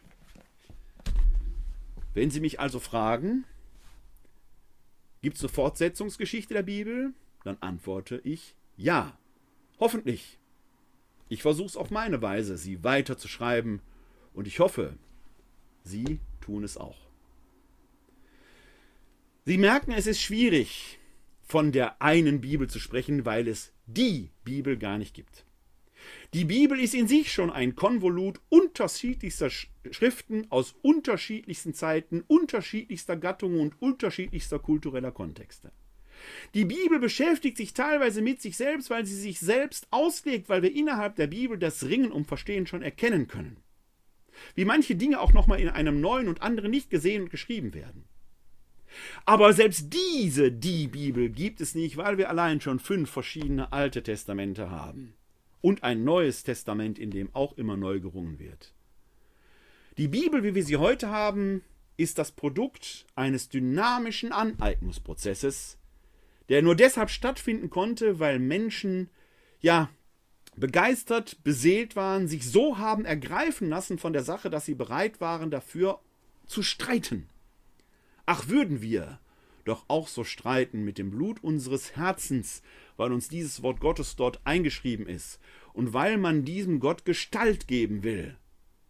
Wir würden nicht in allem einer Meinung sein, Gott sei Dank nicht.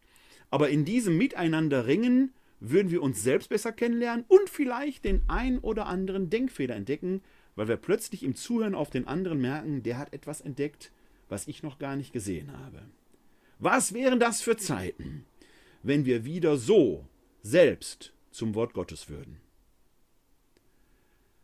Das war das, was ich Ihnen heute nahebringen wollte. Sofern Sie hier live im Webinar zugeschaltet sind, können Sie jetzt gerne noch, wenn Sie möchten, Fragen stellen. Sonst sind Sie auch eingeladen, mir diese Fragen gerne als E-Mail zu schicken an info@katholische-citykirche-wuppertal.de. Ich bemühe mich dann auch zu antworten. Aber wenn Sie jetzt gerne fragen möchten, dürfen Sie das sehr gerne tun. Das scheint jetzt erstmal nicht der Fall zu sein. Wie gesagt, in den nächsten Tagen nach der Live-Übertragung versuche ich in den Shownotes nochmal die Literaturhinweise, auch die Präsentation entsprechend zu verlinken, dass Sie sich das angucken können. In Kürze wird dann auch die Audiodatei bzw. Äh, das Video hier bei YouTube verfügbar sein, sodass Sie sich das angucken können. Ich hoffe, dass die Übertragung einigermaßen störungsfrei verlaufen ist, weil ich hier kurz in meiner Kamera so ein Signal hatte, dass es da einen Aussetzer gegeben hat. Ich hoffe aber, dass sonst alles gut funktioniert hat. In diesem Sinne wünsche ich Ihnen noch einen guten Abend. Sie sind herzlich willkommen wieder in zwei Wochen. Dann wird es um folgendes Thema gehen, nämlich die Sakramente im Leben der Kirche, und zwar Taufe, Firmung und Eucharistie. Also sind Sie herzlich willkommen, wenn Sie möchten, am 13. Oktober um 19 Uhr wieder hier live im Webinar, entweder bei Facebook oder unter www.kck42.de slash Webinar. Dann schauen wir uns mal die Sakramente der Taufe, der Firmung und der Eucharistie an. Bis dahin, möge Gott Sie alle segnen, bleiben oder werden Sie gesund und helfen Sie anderen, gesund zu bleiben oder zu werden. Ihnen allen da draußen ein herzliches Glück auf.